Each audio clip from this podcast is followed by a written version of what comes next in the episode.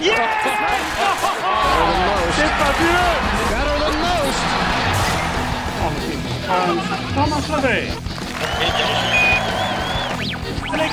Journal du golf, le podcast sur l'équipe.fr. Bonjour, bienvenue pour un nouvel épisode du podcast du Journal du Golf, une émission enregistrée sur le golf PGA France du Vaudreuil à l'occasion du Vaudreuil Golf Challenge, tournoi du Challenge Tour. Nous parlerons aussi évidemment du British Open qui se déroule cette semaine à Carnoustie en Écosse.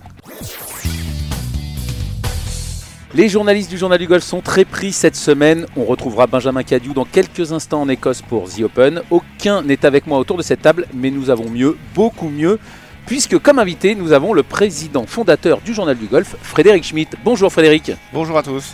Vous êtes également membre du comité directeur de PGA France, donc impliqué dans la gestion du golf du Vaudreuil. Nous y reviendrons. Nous avons également avec nous le directeur de ce golf euh, du Vaudreuil, Guillaume euh, Biojo, également l'un des meilleurs coachs français et un fin connaisseur de l'enseignement US. Bonjour Guillaume. Bonjour à tous. Mais le plus important autour de cette table, évidemment, nous avons un joueur, un joueur de ce Vaudreuil Golf Challenge. Bonjour Antoine Rosner. Bonjour, bonjour. Antoine, vous êtes numéro 3 français du Challenge Tour actuellement, 39e, juste derrière euh, Victor Pérez. Vous avez 24 000 euros au compteur, on y reviendra également. C'est Robin Sio Sigrist qui mène euh, la danse côté français pour l'instant, 31e. On reviendra sur cette saison un peu compliquée pour l'instant pour les joueurs français du Challenge Tour, mais il reste encore plein de, plein de golf devant nous. Messieurs, avant de parler de ce Vaudreuil Golf Challenge, place au plus vieux tournoi de golf au monde, la 147e édition du British Open et nous sommes avec Benjamin Cadieu en direct de Carnoustie. Bonjour Benjamin. Salut tout le monde. Salut, Benjamin. Bonjour. Alors messieurs, Comment Carnoustie. ça va Ça va très bien. Vous êtes à Carnoustie, un lieu importantissime euh, dans l'histoire du golf français. Tous ceux qui jouaient au golf à cette époque-là s'en souviennent. De ce jour de juillet euh, 99, euh, Frédéric Schmitt, on va commencer euh, par vous. Vous étiez où en ce dimanche de quatrième tour de British Open 99 J'étais euh, dans ma voiture. Donc pas d'infos. J'étais dans ma voiture. Si, si, j'écoutais euh, j'écoutais euh, sur le, le téléphone. Et je me souviens que. Vous écoutiez qui? euh, j'ai pas, j'écoutais quelque chose dans la voiture, je sais plus trop. Vous écoutiez j'étais la musique, personne, il n'y avait pas de... Ou alors j'étais au téléphone avec quelqu'un, je sais plus, mais en tout cas, je me souviens très bien qu'on pensait que Jean Van de Velde avait gagné le British Open. Ouais, Et au final, quand on est arrivé à la maison, il n'avait pas gagné. Et on n'avait pas compris. Et après, on nous a expliqué. Guillaume Biojo, vous étiez où en ce dimanche où, où Jean Van de Velde avait, euh, devant ma télé, devant ma télé, comme pour tous les British Open. avait un double bogey donc pour gagner ce British Open 99 à Carnoustie. Malheureusement, il l'avait perdu. Benjamin Cadieu, vous étiez déjà golfeur à l'époque. Vous étiez où, vous, pour suivre cette, euh, cette plus grande désillusion de l'histoire du, du golf français, l'une des plus terribles désillusions de l'histoire du golf tout court? Euh, J'étais au golf euh, à Gaillon, chez moi en Normandie, et après j'étais rentré chez moi. J'avais pas le décodeur, j'avais suivi le dernier putt encrypté. Je me souviens, et Stade 2 faisait une sorte de live scoring. euh, je crois que c'était Pierre Sled qui commentait à l'époque. C'était assez dingue. Et j'ai vu Van de Velde serrer le point après son dernier putt. J'ai cru que Van de Velde avait gagné, comme euh, comme Fred, comme Fred Schmidt. Et finalement, bah non, il avait pas gagné. J'ai dû attendre. euh, le- le- Il n'y avait pas Internet à l'époque. Le flash info d'M6 à 23 h je crois, pour savoir qu'il avait perdu le playoff. Donc euh, vraiment un sale souvenir, vraiment mauvais souvenir, même si euh, ça a lancé l'histoire du golf français de haut niveau chez les pros pour moi. Guillaume, vous vouliez euh, Ouais, je me intervenir souviendrai toujours, effectivement, il a serré le point. Il est reparti au départ du 1 et tout fort, il a dit Bon, les gars, on remet ça.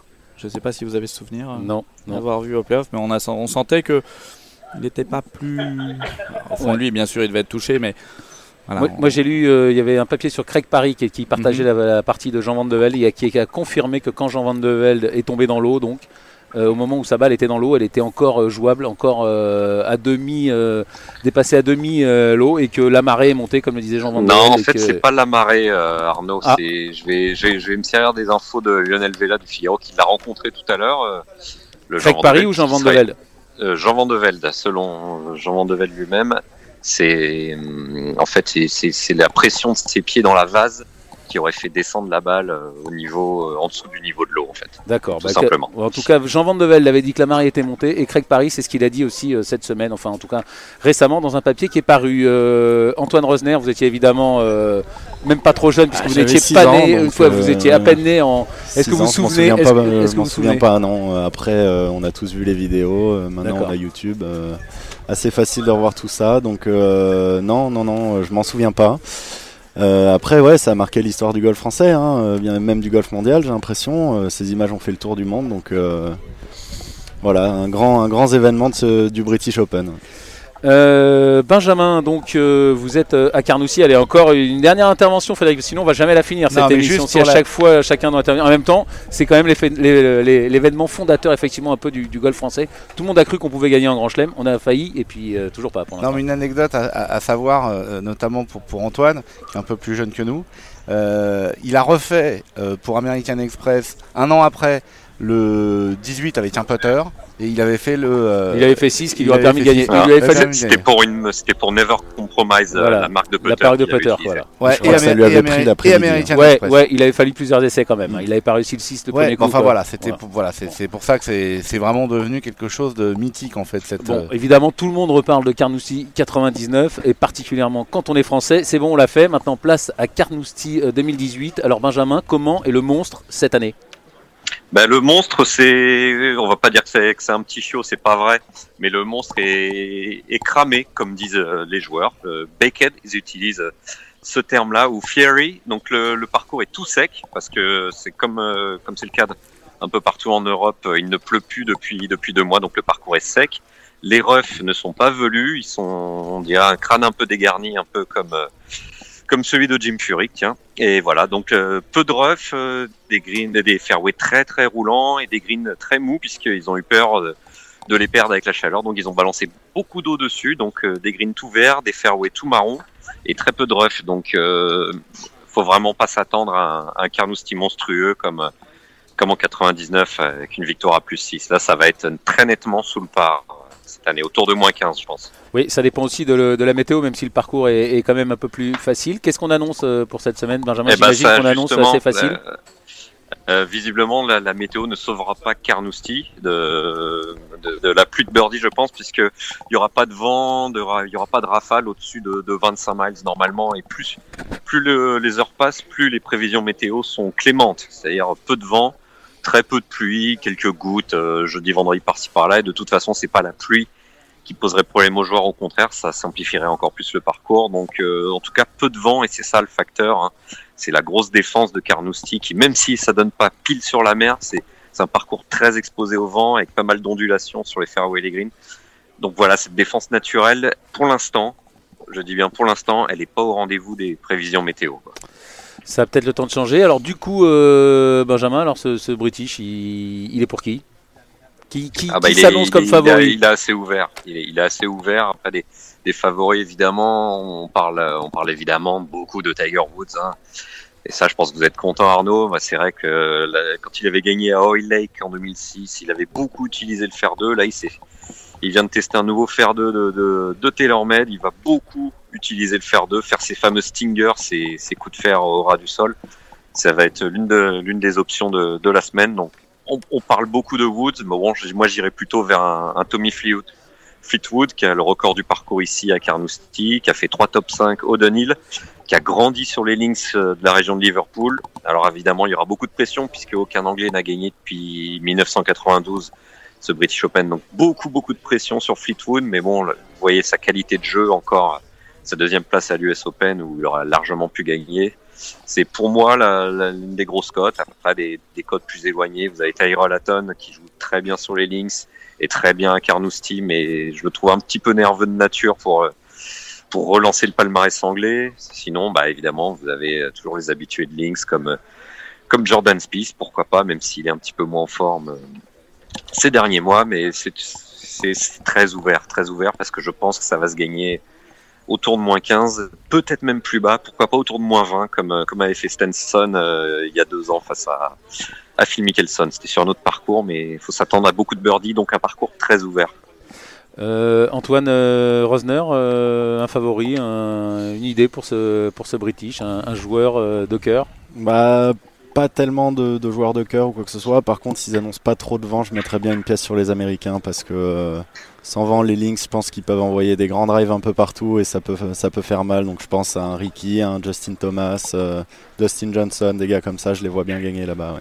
Guillaume? Ouais, Dustin Johnson, c'est Oui, pas bête Benjamin parce qu'il arrive même, il, Ouais, Dustin Johnson, il arrive même à toucher les par 4 avec, euh, avec vent de face, quoi, en, en un coup. Donc, euh, il, il se peut qu'il lance euh, un bombardement en règle euh, Mhm. du parcours, le, le- le grand Dustin, là. Donc, c'est l'une des options, d'ailleurs, qui a été préconisée par Padre Garrington, qui connaît bien le parcours. C'est que plutôt que jouer des petits coups de fer qui vont rouler dans les bunkers, balancer un grand coup de drive près des greens. Et ça, c'est une option qui va être choisie par beaucoup de joueurs, puisque, on le répète, les roughs sont très, sont pas, sont pas très velus. Mais c'est vrai Antoine que c'est un, c'est un parcours Carnoustie euh, vraiment assez franc, donc euh, je pense que les, les gros frappeurs vont être avant- avantagés là-bas. Il n'y a pas trop de rebonds euh, piégeux ou quoi que ce soit, donc euh, moi je vois bien un long frappeur euh, s'imposer cette semaine. ouais. Guillaume? Oui, oui, un parcours a priori taillé pour euh, taillé à l'américaine, même si euh, même si c'est euh, en Écosse. euh, oui, oui, bien sûr. euh, Si euh, si les greens sont mous, que les fairways sont secs et qu'il faut mettre des grosses mawash au départ avec peu de rough, parce que forcément, si le golf est très sec, il y a peu de rough, ça me paraît effectivement taillé pour un long frappeur américain. Frédéric Schmitt? Complètement d'accord avec Antoine Rosner. Je pense qu'un Dustin Johnson peut largement sortir son épingle du jeu. Et en effet, les, les gros drivers américains, euh, ça peut, si, si derrière, évidemment, ça, ça devient un concours de putting géant, je pense que ça peut être à l'avantage des Américains. Mais méfions-nous, en effet, d'un Fleetwood ou, ou des Knox ou des euh, Noren qui sont quand même en pleine forme Ouais, très bien, Nox. Ou même Ouais, un ouais, Knox Molinari, Molinari qui forme. vient de gagner sur le PGA. Tour, on n'en parle jamais, mais enfin bon, il est quand même en pleine bourre le garçon. Benjamin Vous voulez intervenir? Non, Nox, euh, Nox, Molinari, surtout Nox, ça tape euh, très bas des, des joueurs qui savent faire des, des balles basses euh, et habitués de links. Bon, bah, Nox, il est écossais, même s'il a grandi, euh, il a quand même pas mal grandi aux USA. C'est un, c'est c'est la grosse, euh, ça pourrait être l'outsider. Il a été, il a fait deuxième à l'Open de France encore. Il est, il est très très bon sur ce type de parcours et, il est, il semble parti tout droit vers une wildcard euh, en Ryder Cup, donc il faudra surveiller. Il faudra juste rajouter quelque chose que Tiger Woods disait, c'est que ce genre de parcours, ce genre de setup comme cette semaine, ça va favoriser peut-être des joueurs plus âgés et un peu moins les bombardiers. Ils pensent que n'importe qui, enfin, n'importe quel âge de joueur peut, peut s'imposer à Carnoustie et en prenant l'exemple de Tom Watson qui a 59 ans il y a, il y a quelques saisons. En 2009 euh, avait failli gagner, c'était joué à un putt donc euh, ils pensent que le, le- la, justement la distance elle va pas être tellement le facteur mais, mais je le répète un Woods est parti pour faire rouler la balle avec un fer 2 et pas pas trop sortir le driver. Donc il voit un peu le, le tournoi par le, le bout de sa lorgnette et, et de son option de jeu quoi. Avant de vous euh, libérer, euh, Benjamin, on, a parlé des, favoris. On a un seul Français, euh, malheureusement. Ça nous, ça nous ramène quelques années en arrière. Pas une très grande année pour le golf français pour l'instant en 2018. Euh, Alexander Levy, euh, comment, comment va-t-il? Comment est-il, Benjamin? Bah il, bah, il va bien, comme tout fan, fan de foot, euh, vous doutez bien, il a, il a assisté à la finale dimanche après le Scottish Open. On a vu quelques Euh, il vidéos ouais, de, plutôt- de le suivre, en train- de le voir en train de suivre la finale. ouais. Alors, qu'est-ce qu'on peut attendre euh, d'Alex? Ça, ça va un petit peu mieux au niveau du jeu. Il nous l'a dit hier. euh, Tout, selon ses mots, tout va bien dans son jeu. Donc bon, maintenant, faut attendre que le que le momentum et, et que la confiance revienne après euh, après quelques contre-perfs. Après, comme il dit, il a raté qu'un seul cut en Rolex Series et il a été malade à l'US Open. Donc voilà, ça c'est derrière lui. Bon, est-ce que faut déjà attendre qu'il passe le cut Ça serait une première en trois éditions au British, au British Open et ça pourrait le relancer, pourquoi pas, vers, euh, vers l'été, euh, vers un été avec un PGA, un USPGA qui, qui collerait bien, qui collera bien à son jeu. Un, joueur qui drive beaucoup, qui drive bien et qui fait beaucoup de birdies. Après, hein, comme, comme on l'a dit, euh, je pense que ça va jouer, ça va jouer bas cette semaine. Ça, ça, ça, ça lui conviendra toujours mieux qu'un score autour du par, euh, comme à Shinnecock, quoi. Euh, Benjamin, euh, il a dit euh, sur votre papier sur l'équipe.fr, il a dit que c'était que c'était dans la tête. On sait que à ce micro, euh, Martin Coulon, qu'il avait pas mal suivi à l'Open de France, avait pas mal discuté avec son entourage, l'avait trouvé cramé. Vous le trouvez comment, Alex Lévy? Il est requinqué, il est bien, il est fatigué. Comment comment vous le sentez vous? Est-ce que c'est c'est des façades, ces paroles? Comment vous le comment vous l'avez senti? Bah, c'est- vrai qu'Alex cherche toujours à être positif. Il, l'appuie, il le dit quasiment à chaque interview. On va retenir le positif, retenir le positif. Et euh, clairement, moi personnellement, j'attends pas un top 5 pour pour Alex Levy cette semaine. On va euh, pour lui essayer de digérer un petit peu ce qui le printemps qui vient de se passer, la Ryder Cup qui est en train de lui passer sous le nez. Et, voilà. Après, en, en termes de forme physique pure, on a parlé un peu avec son ostéo François Tessèdre. euh, il a dit, tout va bien, vous pouvez attendre un Alex Levy en pleine forme et en tout cas au niveau de la qualité de sa frappe de balle à l'entraînement, de ce qu'on a vu, c'était vraiment pas mal. Il a beaucoup bossé le putting avec Phil Kenyon, hein. Phil Kenyon qui s'entraîne, qui entraîne aussi des, Henrik Stenson entre autres. Donc pour l'inst- pour l'instant tout va bien. Là on est mercredi, tout va bien. Après de là espérer euh, quelque chose de très gros, c'est peut-être un peu tôt et bah, j'attendrai aller, euh, aller un petit miracle à, à l'USPGA, pourquoi pas. Euh, Antoine, on a parlé, on a parlé euh, des, des vainqueurs euh, possibles. Euh, Benjamin, vous allez dire que ce serait compliqué un top 5 pour Alexander Levy. Vous le, vous le voyez finir où vous Allez, Un petit concours de pronostics autour de cette table pour Alexander Levy. Bah, on a dit que les longs frappeurs allaient être avantagés. Enfin, moi je le vois, je le vois bien comme ça. Euh, Alex tape fort. Euh, S'il est en confiance cette semaine-là, il tape droit. C'est quand il est dans une bonne semaine, souvent euh, tout son jeu, euh, tout son jeu va bien, que ce soit le petit jeu ou le putting. On sait jamais. Moi, je pense que euh, s'il est dans une bonne semaine, ça peut faire mal. Je pense. Euh, je le vois bien justement. S'il est dans une bonne semaine, justement, vu qu'il y aura pas trop de vent ou quoi que ce soit, euh, faire quelque chose de grand. Donc Une on place, croise les doigts. Une euh, place Une place J'aime bien une place. Une place Troisième. Troisième. Ou, ou un top, ou Ah. un top 5, ou un top 10. Voilà. Frédéric? C'est osé, bravo, Ouais. bravo. Bravo. Euh, Tout ce qu'on lui souhaite après, la, la clé, ça sera Bon, la bah. Frédéric, Moi, vous, réfl- non, vous réfléchirez, vous reviendrez. Non, mais il n'y a pas de réflexion. euh, je pense qu'il n'y a pas de pronostic. Moi, tout ce que Bah je si, si, mais je veux un pronostic. euh, moi, bah, je- il gagne. Ouais, il gagne. Bah, Hein, le D'accord, premier merci. Français qui gagne. Guillaume, Allez. un pronostic Ouais, pronostic toujours compliqué, mais euh, je suis tout à fait d'accord avec Antoine. Alex, s'il est dans une bonne semaine, il est capable de tout. Il est capable de faire très très bas. Si le parcours doit se gagner bas euh, et taper fort, euh, ça peut être quelque chose qui lui correspond. Euh, S'il est, en- s'il est en confiance, il est capable de gagner sans, sans, sans- sans aucun problème, vu la qualité de frappe de balle qu'il a aujourd'hui. Et, et, Et donc une place? Bah, il, il gagne. Il, gagne. avec Eh Oh là d'accord. là, il gagne. Victoire, victoire, top 3. Bon, bah, bah, bon, bah bravo, messieurs. En tout cas, je, je suis fier de Ah, là, vous. on défile, on défile tous sur les champs si ça arrive, d'accord On Ah, promet. et puis il y aura du monde. puis il y aura du, et puis il y aura du monde sur les champs pour défiler, ça c'est sûr. Euh, euh, messieurs, avant de libérer Benjamin, vous avez une petite question en direct de Carnoustie pour notre envoyé spécial où on le, on le libère, on le laisse euh, retrouver les internautes de, de l'équipe.fr, une petite précision sur, euh, sur l'endroit. Ouais, les, les- Guillaume, les joueurs ont vraiment l'air de se plaindre de la lenteur des greens. Donc, comme le disait Benjamin, si effectivement les greens sont gorgés d'eau, euh, ça doit pousser beaucoup. Il doit y avoir beaucoup d'herbe sur les greens, donc ça doit être très lent. Ouais, ça spin, ça spin, ça ça, spin, ouais. c'est tout à fait l'opposé de, de conditions de jeu pour un British Open. On sait qu'aujourd'hui, normalement, les greens sont fermes. On sait qu'en plus, euh, on le vit cette semaine ici au golf du Vaudreuil, les instances dirigeantes de ce genre de tournoi n'ont qu'une unité en tête, c'est d'avoir des greens entre guillemets les plus fermes possibles. Euh, pardon, et l'ensemble des joueurs se sont tous préparés euh, un British Open. Quand on se prépare un British Open, on met des grands coups de putter en dehors du rough, euh, on fait des chips roulés, euh, et là ça a l'air d'être complètement l'inverse. Donc euh, est-ce que les joueurs se plaignent de ça, Benjamin, de, de cette qualité de green complètement à l'opposé Ah, de... Les, les- joueurs se plaignent peu. Les joueurs se plaignent, se plaignent jamais avant, avant le tournoi. Ils attendent souvent de, de rater le cut ou, ou de prendre un bouillon pour, pour se plaindre. Mais les, greens, honnêtement, de ce que j'ai vu, c'est pas les plus beaux que j'ai j'ai vu. J'ai l'impression de jouer un, un des, enfin, de, mettre les pieds sur des greens de parcours euh, classique. C'est-à-dire, en plus, c'était pas très lisse, c'était, ça avait l'air un poil bumpy, un, un petit peu sautillant. Donc, effectivement, je, m'attends pas à, des, à une surface de putt parfaite euh, pour la semaine. Donc, euh, plus que jamais, ça, ça va falloir être patient cette semaine. Donc parce plus que des jamais, si je peux finir là-dessus, ça correspond à un long frappeur américain qui strike très très bien la balle. Ouais.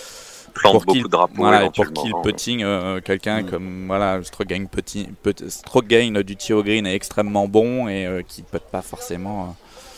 euh, Et, et un joueur patient. Là, donc, pourquoi pas un joueur de plus de 30 ans, ce qui changerait un peu euh, sur le palmarès majeur de ces derniers mois. Quoi. Merci euh, Benjamin, merci d'avoir été avec nous. On vous euh, libère. Bon British euh, Open à vous et on vous retrouve évidemment régulièrement sur l'équipe.fr. Euh, merci Benjamin. Merci, Salut à Benjamin. tous et Salut, bonne Benjamin. chance à Antoine. Salut Benjamin. Merci. Guillaume, vous êtes euh, Guillaume Biojo, vous êtes donc le directeur du PGA France euh, Golf du Vaudreuil. Euh, Vous êtes euh, ici depuis septembre 2016. Donc euh, on vient de parler avec Benjamin Cadieu du British Open. Le Vaudreuil Golf Challenge est pendant le British Open. Cette date, c'est un problème, c'est un souhait, c'est une obligation? Un peu de tout. Euh, une obligation, oui, on a besoin que le, on est en Normandie, on a besoin que, le tournoi se passe à une période euh, au niveau la météo qui soit la plus clémente possible et la plus propice à une bonne préparation du parcours. Et on sait qu'un mois d'avril pour nous serait compliqué ou un mois de mars serait très compliqué. Donc plus on se rapproche de l'été, plus on est sûr d'avoir des conditions euh, climatiques et, et, du temps pour préparer le parcours. Donc oui, maintenant la semaine du British Open, non, effectivement c'est problématique. Pourquoi? Parce que euh, en face d'un British Open, euh, bien évidemment, on a un peu plus de mal à exister euh, vis-à-vis des médias, même si vous très gentiment couvrez toujours de manière importante le tournoi, mais effectivement, face à un British Open, on sait que le dimanche pour peu qu'il y ait Tiger Woods ou Alexander Levy en tête ou pas très loin, les gens vont se ruer devant leur télé plutôt que de venir au World Golf Challenge. Et, on déplore tout ça parce qu'on n'a qu'une envie avec, avec tous les efforts que l'on fait ici, c'est d'avoir du public et d'avoir euh, plus de monde qui, qui, qui, viennent voir notre tournoi. Donc oui, c'est une date qui, euh, qui à la fois est propice pour le climat, mais qui est néfaste pour, euh, pour les spectateurs. Et donc à l'avenir, vous allez rester à cette date, vous allez changer? La première des choses, c'est de savoir si on va continuer ou pas de, de, de faire ce challenge tour qui euh, le contrat avec European Tour se finit cette année donc déjà la première chose à savoir c'est si on va continuer ou pas quelle décision va être prise par Jean-Claude Forestier, par, par, le golf du le Vaudreuil. propriétaire du golf exactement, du Vaudreuil. Exactement. Et de voir déjà si on continue ou pas le Challenge Tour. Et si on continue, effectivement, nous chercherons très probablement à avoir une date, euh, en tout cas qui ne sera pas celle en face du British Open. Euh, un petit scoop pour euh, le podcast du Journal du Golf sur l'équipe.fr sur, le, sur la future décision. C'est plutôt oui, c'est plutôt non? Non, pas de scoop. euh, Pas de scoop Pas de plutôt oui, pas de plutôt non? Non, non. ah, Frédéric Schmitt, euh, vous faites la moue, c'est plutôt oui, c'est plutôt non Moi, je pense que c'est plutôt oui, connaissant euh, Jean-Claude Forestier. Maintenant, en effet, Guillaume a raison. Euh, il faut qu'on trouve une date euh, adéquate et peut-être euh, qu'on changerait aussi éventuellement de format, euh, même en accord avec le Challenge Tour, pourquoi pas. Enfin, en tout cas, il n'y a pas de scoop, mais je pense que de toute façon, au Golf PGA France du Vaudreuil, un tournoi professionnel de ce niveau-là euh, do- doit continuer euh, sous une forme ou une autre.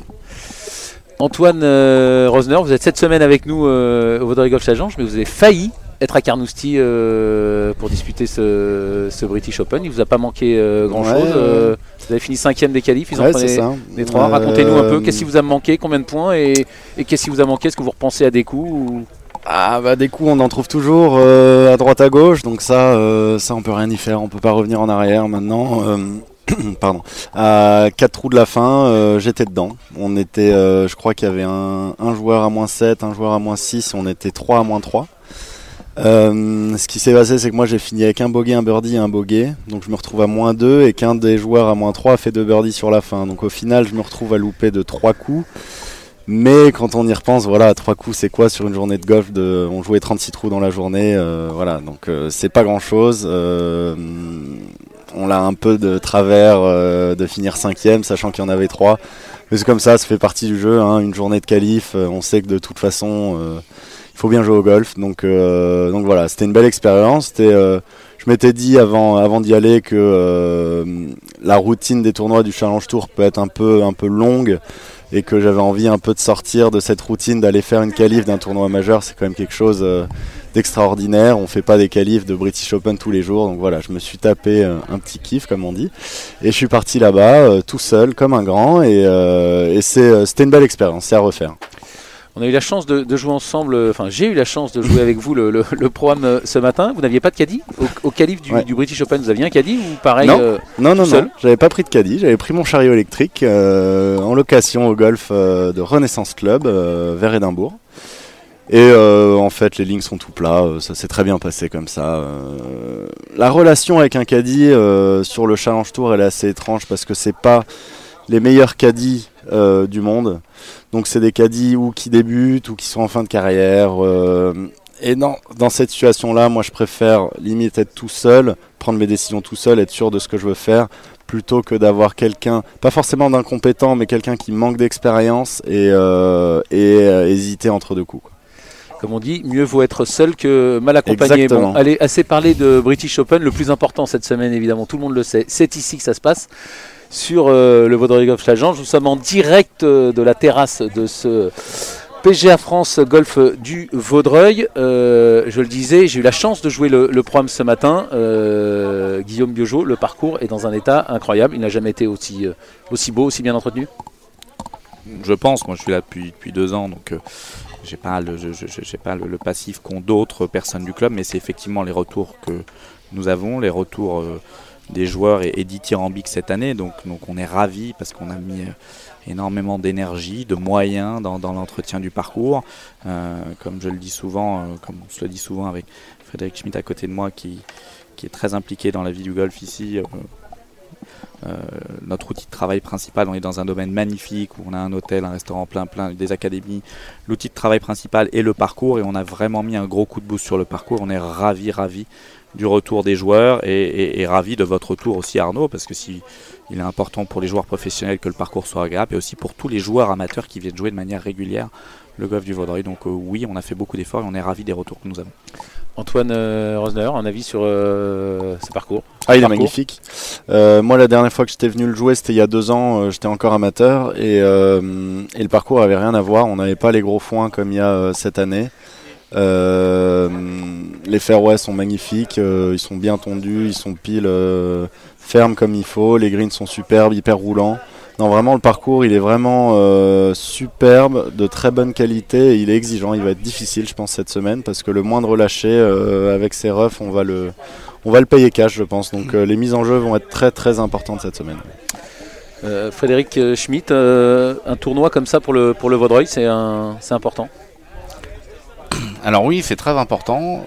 Ça fait 10 ans que la PGA France est impliquée donc, au, au golf du Vaudreuil avec euh, notamment évidemment son propriétaire Jean-Claude Forestier, qui est un passionné de golf et qui est un passionné du monde professionnel. Et c'était important aussi bien pour lui que euh, dans sa passion personnelle que pour le golf, euh, qui a été racheté il y a une dizaine d'années, de faire revivre le golf à travers un événement sportif international, comme le Challenge Tour.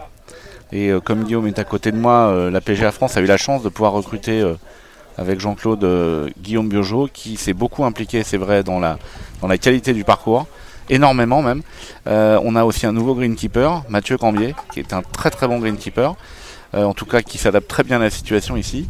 Et c'est vrai que on, a privilégié le côté un petit peu scénique, le côté un peu technique du parcours, sans rajouter des investissements euh, incroyables qui avaient déjà, été, été faits auparavant sur d'autres trous.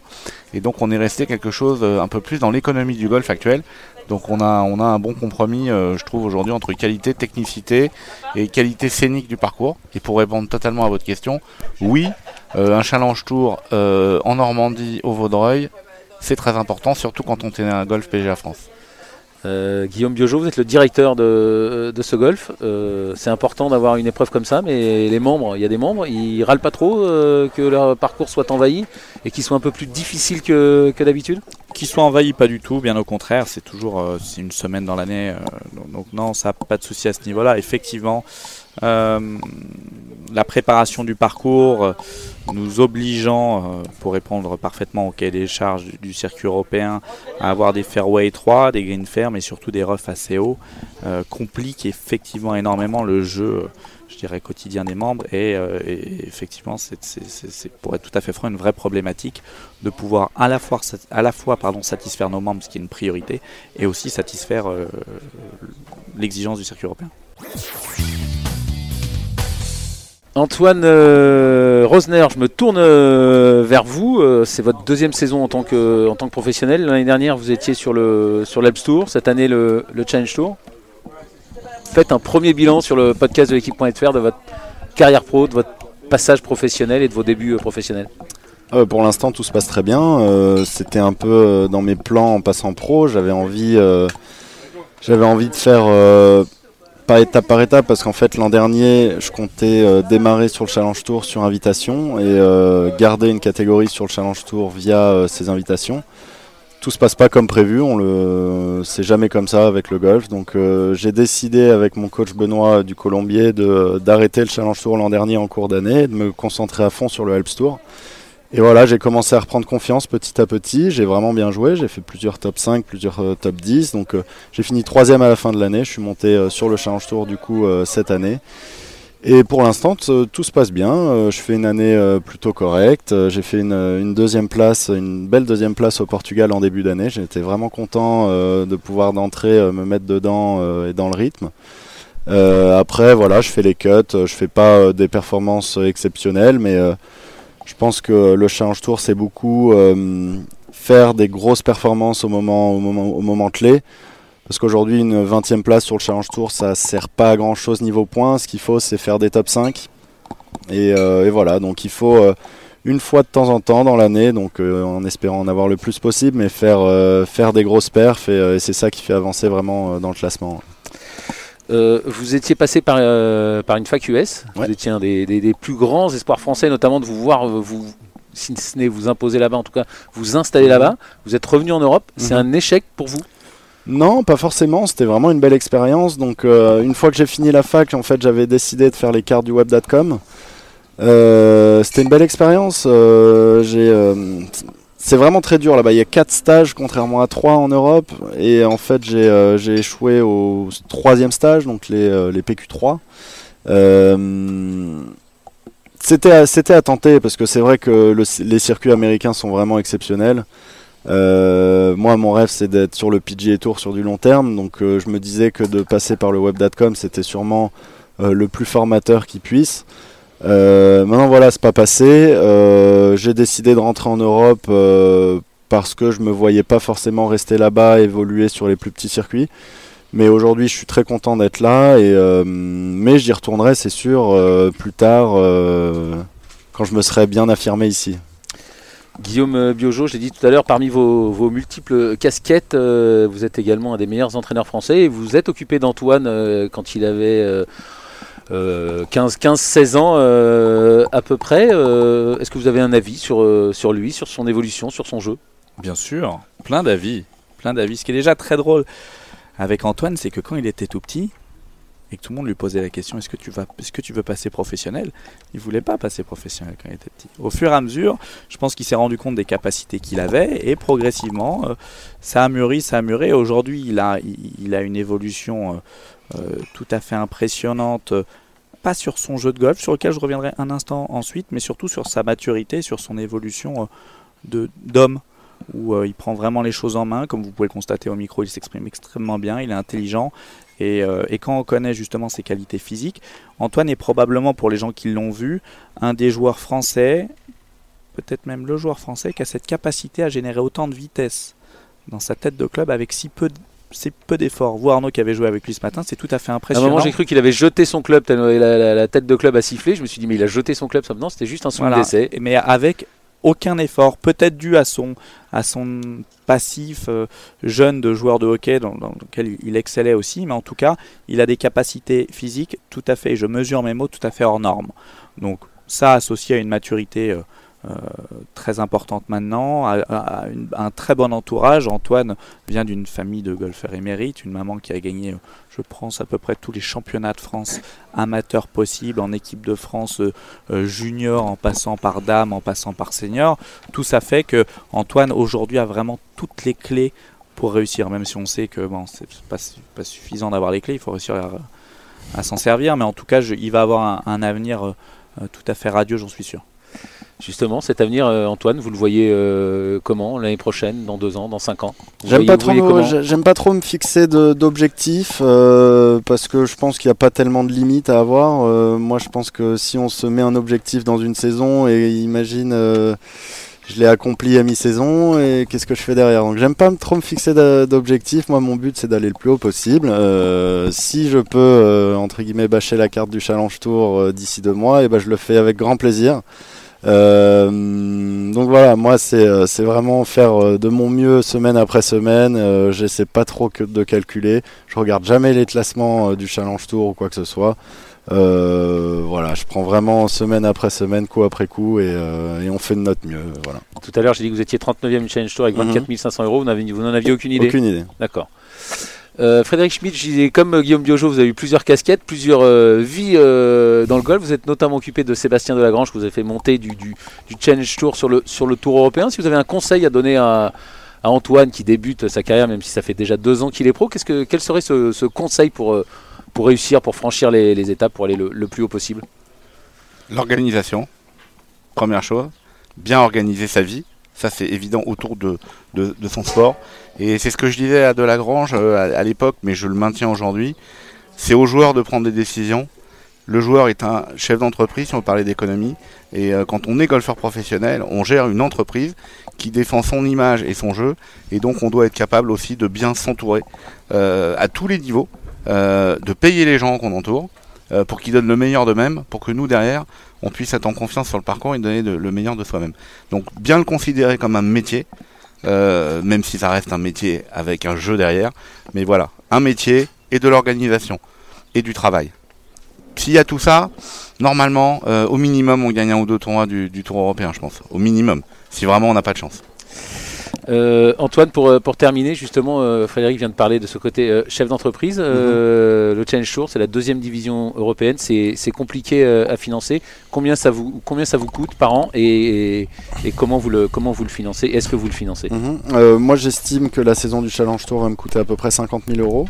Tout compris, hein, frais de coach, voyage, frais d'inscription, enfin tout compris. c'est à peu près 1000 euros par tournoi sans cadet. Un cadet, c'est entre 800 et 1000 euros la semaine. Euh, donc voilà, ça coûte cher. On n'a pas des revenus euh, dignes de l'European Tour. Euh, il nous faut des aides, il nous faut des sponsors. moi, à titre indicatif, aujourd'hui, j'ai la moitié de la saison couverte. donc voilà, il faut, faire avec. on est, on est que sur le Challenge Tour, on est jeune, on apprend. et je pense que ça forge aussi un certain caractère d'arriver à, à vivre euh, pas forcément à son aise au début euh, et, il faut faire avec. On n'a on pas le choix, il faut se battre euh, et, c'est comme ça qu'on arrive au plus haut niveau. Oui, Frédéric, vous vouliez intervenir sur, ce que dit Antoine. Je rebondis sur ce que dit Antoine, c'est-à-dire quand il dit une saison coûte 50 000 euros, il le sait très bien, c'est à peu près l'équivalent d'une grande école parisienne ou d'une université américaine qui coûte 50 000 euros par an. Donc quand on est sur le Challenge Tour, on est à l'école, donc on travaille. Voilà, c'est après, si on passe ce stade, euh, qu'on arrive à aller euh, dans la cour des grands, je dirais, et là, gagner aujourd'hui beaucoup d'argent. Merci Tiger et merci Ballesteros. Justement, en parlant d'école, euh, Guillaume Biojo, vous êtes donc directeur ici au Vaudreuil, mais vous êtes aussi donc coach, je le disais, et l'un des meilleurs connaisseurs de l'enseignement US ou, britannique. Et c'est comme ça que vous avez rencontré Cameron McCormick, le, le coach de Jordan Spieth, et c'est comme ça que vous êtes associé à Cameron McCormick pour, me, pour monter euh, Altus, la branche Altus en France au PGA, au PGA France Golf du, Vaudreuil. Expliquez-nous, ça consiste, en, ça consiste en quoi? Quelle est votre ambition ici avec, euh, avec Altus au, Vaudreuil? Notre ambition, c'est d'avoir une structure qui, euh, où, toutes les facettes de la performance vont pouvoir être travaillées. Aujourd'hui, justement, avec l'association, avec Cameron McCormick qui coach de Jordan Spieth depuis qu'il a 12 ans, qu'il l'a amené en place de numéro 1 mondial, coach de beaucoup, beaucoup de, joueurs et de joueuses aujourd'hui, euh, enfin beaucoup de joueurs. Son expérience aujourd'hui est de traiter chaque joueur de manière extrêmement individuelle et surtout de traiter tous les facteurs de la performance. Et qu'un coach aujourd'hui qui va emmener des joueurs à haut niveau ne peut pas faire ça tout seul. Donc nous, rien de révolutionnaire dans la méthode juste une méthode, juste une académie extrêmement structurée, que ce soit par ses installations. Et ici, on a la chance d'avoir des installations qui sont hors normes et qu'on est en train de faire évoluer vers euh, de, l'excellence et une structure avec des coachs pour chaque facteur de performance. Aussi simplement que ça. Et avec une chose extrêmement importante, je dirais traiter ou, ou, coacher chaque joueur de manière extrêmement individuelle, avec ses qualités. Et ça, c'est extrêmement important. Pour la petite anecdote, par exemple, Jordan Smith n'a jamais changé ce fameux grip de main gauche. Euh, Cameron McCormick, par contre, n'a jamais changé à Jordan Smith ce fameux grip de main gauche. Il a eu l'intelligence de voir que c'était un atout pour lui. Souvent, des joueurs ont euh, parfois euh, des caractéristiques assez, assez bizarres, mais qui leur permettent d'avoir un fonctionnement à eux et qui est extrêmement performant. C'est ce qu'on veut détecter chez les gens ici. Altus Performance en France. On ne veut surtout pas faire une méthode qui soit la même mécanique pour tout le monde. On veut individualiser au maximum le travail et de trouver le meilleur chez chaque joueur. Rapidement, euh, Frédéric Schmitt, avant de conclure cette émission. Je, rebondis toujours sur ce que disent les gens parce que c'est vraiment intéressant. Vous avez toujours quelque chose à dire. Euh, non, mais ce que dit Guillaume, ça, ça, me, ça, me conforte euh, dans une chose, c'est que aussi, on n'en a pas parlé, il faudrait plusieurs podcasts, mais je pense qu'on a aussi, notamment à mon époque, voulu faire rentrer de nombreux joueurs français dans, dans un moule. Euh, au final, et, au, lieu que l'éducation américaine est beaucoup plus de sublimer les, talents euh, qu'on a déjà, et je dirais d'affaiblir, euh, enfin en tout cas d'essayer d'atténuer un petit peu les, points faibles. En France, c'est souvent l'expression que j'adore et que je dis souvent à Guillaume, à force de, à force de vouloir rentrer dans le moule, on finit par ressembler à une tarte. Super euh, Frédéric. Pour, pour, terminer justement un peu sur le, sur le même sujet, on est évidemment quelques jours après euh, la victoire en Coupe du Monde de, de football, la deuxième, euh, la deuxième étoile, on est sur le, sur le toit du monde en foot, le sport quand même le plus, le plus disputé de la planète, l'épreuve la plus compliquée à remporter. On en est quand même très très loin en golf, on a un seul joueur dans les, dans les 100 premiers mondiaux et Alex Lévy est malheureusement sorti du top 50 mondial. Qu'est-ce qu'il manque rapidement pour conclure cette émission? Qu'est-ce qu'il manque au golf français et aux golfeurs français? Pour euh, faire partie des meilleurs joueurs euh, du monde euh, Antoine Rosner c'est dur à dire, c'est dur à répondre. Hein. c'est un sujet qui a fait tous les débats depuis plusieurs années. Je crois qu'à la Fédé, c'est un sujet qui est très sensible depuis de nombreuses années. moi, je pense qu'il manque de la quantité. aux États-Unis, il y a des centaines et des centaines de très très bons joueurs. En France, on est euh, allez, une trentaine de très bons joueurs. Euh, et encore, on n'est pas tous sur le circuit européen. Je pense qu'il faudra qu'on soit plus, plus, plus à se tirer vers le haut. Euh, et il y a forcément un moment où un de ces joueurs va faire un pet, va prendre la confiance et, ça va partir de là. Mais je pense qu'il faut qu'on soit plus. on fait tout pour arriver au sommet. Sur le Challenge Tour, on est beaucoup de bons joueurs. On fait tout pour monter et on va y arriver. C'est une question de temps on est tous dans le bon chemin et, euh, ça va venir. Faut être patient. Euh, ça va venir. Frédéric Schmitt, d'une phrase pour conclure euh, cette émission. Qu'est-ce qui manque au golf français ou aux golfeurs français pour faire partie des, meilleurs joueurs du monde? Je vous allez dire que j'ai rien à dire, mais complètement d'accord avec Antoine. On n'a pas aujourd'hui, on n'a pas de quantité. Aujourd'hui, on a du mal à faire démarrer des écoles de golf. On a du mal à mettre les jeunes au golf. Ils préfèrent rester devant leur iPhone. Donc, bah voilà. à nous de bosser, à nous d'aller les chercher et de leur dire le golf c'est fabuleux. Allez, la conclusion de cette émission euh, pour vous, euh, Guillaume, vous le, vous le coach Oui, probablement, euh, comme le disait Antoine et, Fred, le volume. Je pense qu'il faut aussi voir ce qu'il y a de bien. On n'a toujours pas effectivement le joueur que l'on attend, ce fameux joueur emblématique qui va être dans les 5 meilleurs mondiaux et qui va faire bouger le golf français. On l'a pas, mais par contre, il y a des résultats qu'on a probablement jamais eu non plus. Donc les choses évoluent euh, et évoluent bien. Euh, donc moi je suis pas inquiet, je suis un peu comme Antoine. Je pense que laissons encore un tout petit peu de temps sans chercher forcément à savoir pourquoi on n'y arrive pas. Je pense qu'on est en train d'y arriver, qu'il faut un peu de temps. Merci euh, messieurs d'avoir été euh, avec moi pour euh, animer cette émission et répondre aux questions. Merci donc à Frédéric Schmidt, patron du Journal du Golf. Merci à Guillaume Biojo, directeur du PGA France Golf du Vaudreuil. Et merci à Antoine Rosner, joueur français du Challenge Tour. Bonne semaine Antoine. Et on espère vous retrouver évidemment à l'échelon supérieur dès l'an prochain. Merci, Merci à Rémi Rivière à la réalisation. Bon été à tous et à très bientôt. Bye bye. Au revoir. Bye bye. Journal du golf, le podcast sur l'équipe.fr.